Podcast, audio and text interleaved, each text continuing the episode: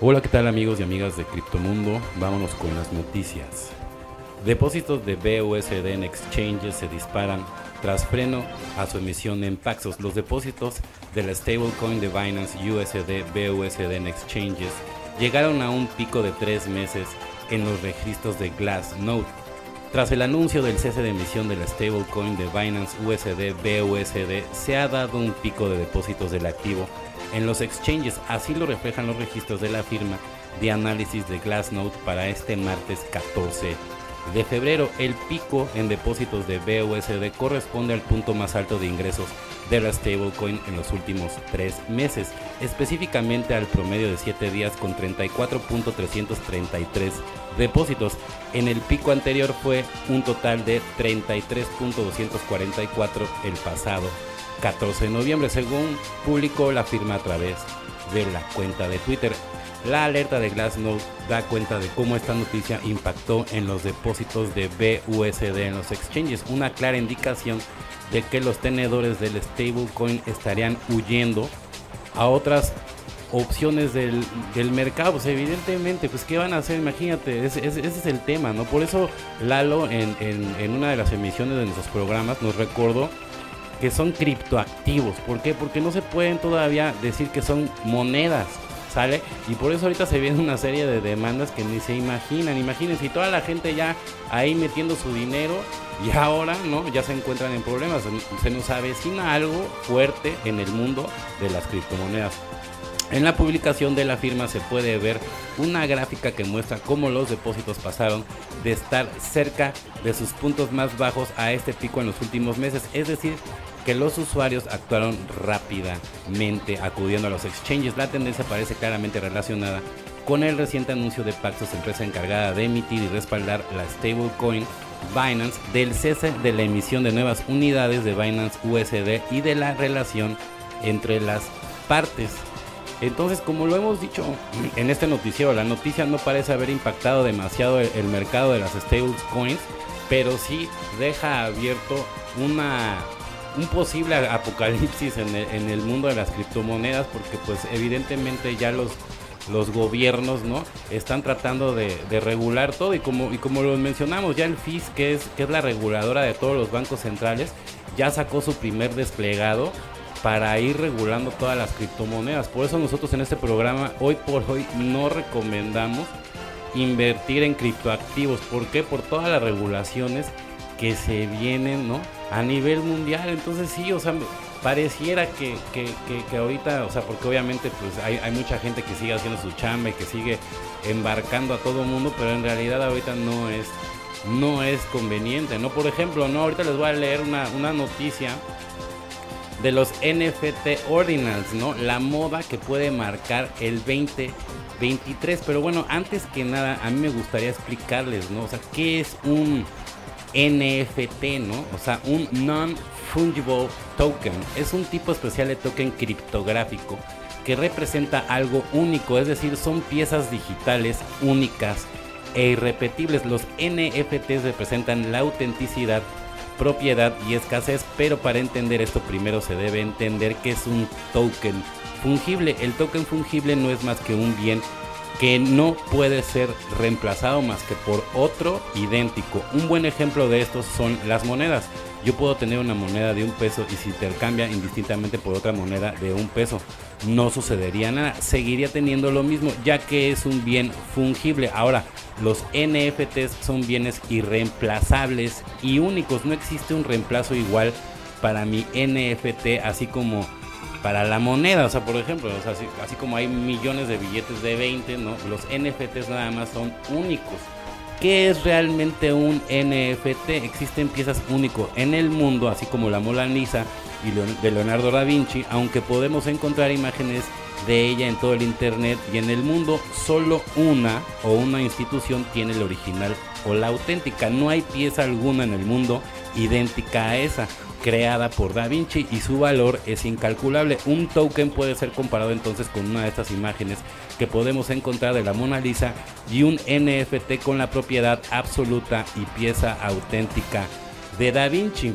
¿Ves? Un NFT entonces es arte o una pieza extrañamente única, verificable con propiedad absoluta e indestructible al estar creado sobre el ecosistema de blockchain almacenado en la cadena de bloques a través de un contrato inteligente, ¿no? Entonces, las características de, un NFT, unicidad, se encuentra registrado en el blockchain y es indistinguible de todos los demás que existen en la misma. No hay dos iguales. La propiedad, este tipo de tokens pueden ser asignados a un dueño de wallet en específico y pueden ser transferidos.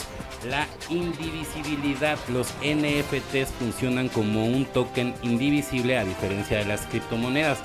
Verificable, el historial de token es fácilmente trazable dentro del blockchain. Principalmente, ¿no? ¿Para qué sirve el, NFT? Pues los más comunes, por ejemplo, es para, para el arte, ¿no? O sea, de hecho, el, primer NFT como, como arte se vendió en 65 millones de dólares. Pero también hay, eh, se pueden utilizar para educación, por ejemplo, se pueden emitir certificados, diplomas, títulos universitarios.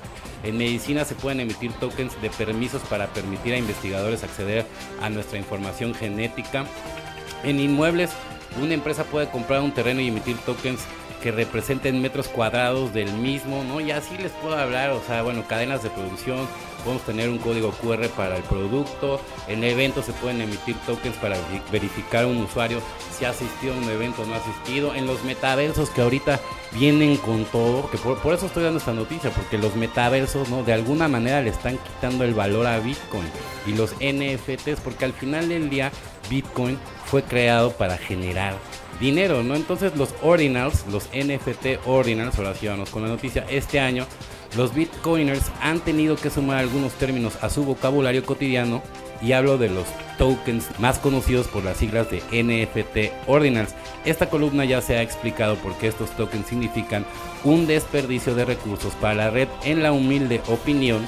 Para dejarlo claro, Bitcoin fue creado para ganar dinero y toda responsabilidad que se le otorguen no hace más que estorbar su fin original. Nos guste o no, los NFT Ordinal parecen instalarse con fuerza y su adopción crece a pasos agigantados. A su vez moldean el estado de la red y llevan a un escenario pocas veces visto. En el año de Bitcoin estará marcando por los NFTs si todo sigue como hasta ahora. Lo que vemos hoy en el mempool de Bitcoin hubiera resultado impensable hace unas semanas cuando levantábamos las copas de la noche de Año Nuevo. Por un lado vemos bloques que se vuelven más y más pesados con un promedio de 2,5 megabytes por bloque. Y por otro lado, transacciones que se acumulan en decenas de miles de comisiones que indican una congestión casi constante. Quien quiera ocupar el valioso espacio de Bitcoin debe pagar un precio mayor a los pocos centavos de un mes atrás. Los NFTs ordinals pagan una comisión mínima que es de un SAT byte que aproximadamente es una cuarta parte de lo que pagan las transacciones normales. Sin embargo, dado el peso de los archivos, se suben a la red y los mineros están ganando suculentas recompensas con la profileración de estos tokens. Los ordinals pueden alimentar una subida de precio del Bitcoin más allá de no ver una utilidad concreta en los NFTs de ordinals para Bitcoin, que todas sus consecuencias sean totalmente negativas. Es posible que estos tokens vuelvan un motor que potencie la demanda de Bitcoin, por ende su cotización. Primero porque las transacciones para crear ordinals se pagan con Bitcoin, tanto ya los usuarios de la criptomoneda como quienes la adopten ahora deberán usarla para acuñar estos NFTs, pues sí, pero miren, yo, yo, yo veo que al final del día, ¿no? Están estorbando las transacciones. Las están haciendo más pesadas. Y se están haciendo con otros, con otros fines, ¿no? O sea, al final del día, imagínate, yo podría decir a lo mejor que es un, que es un bot, ¿no? Pero bueno, cada quien tiene una opinión diferente. Como efecto bola de nieve, el incremento de transacciones y la subida de precio de los mineros que debieron desconectar sus equipos como consecuencia del mercado bajista de 2022 los mineros ya no tendrán la necesidad imperiosa de vender todas sus ganancias para pagar las cuentas. Eso podría llevar a una menor presión vendedora que en meses anteriores y como consecuencia habrá menos bitcoins disponibles en el mercado, evidentemente, ¿no? Y hay que esperar al halving, ¿no? Y el halving es hasta el próximo año, ¿no? Que es cuando realmente ya estas personas que se dedican a tener granjas de minería, ¿no? Pues empiezan a recolectar ya a nivel masivo. De todas maneras, si tú, o sea, si tú eres una persona que se dedica a minar, pues, pues debes de ver que sí, en algún momento fue rentable. Ahora ya no es tan fácil minar y se necesita, la verdad, tener un contrato de luz así impresionante para que realmente sea negocio, ¿no? Pero bueno, eso ya será tema de otro programa. Bueno, amigos y amigas de Criptomundo, estas fueron las noticias. Estás escuchando Electro Alien Radio.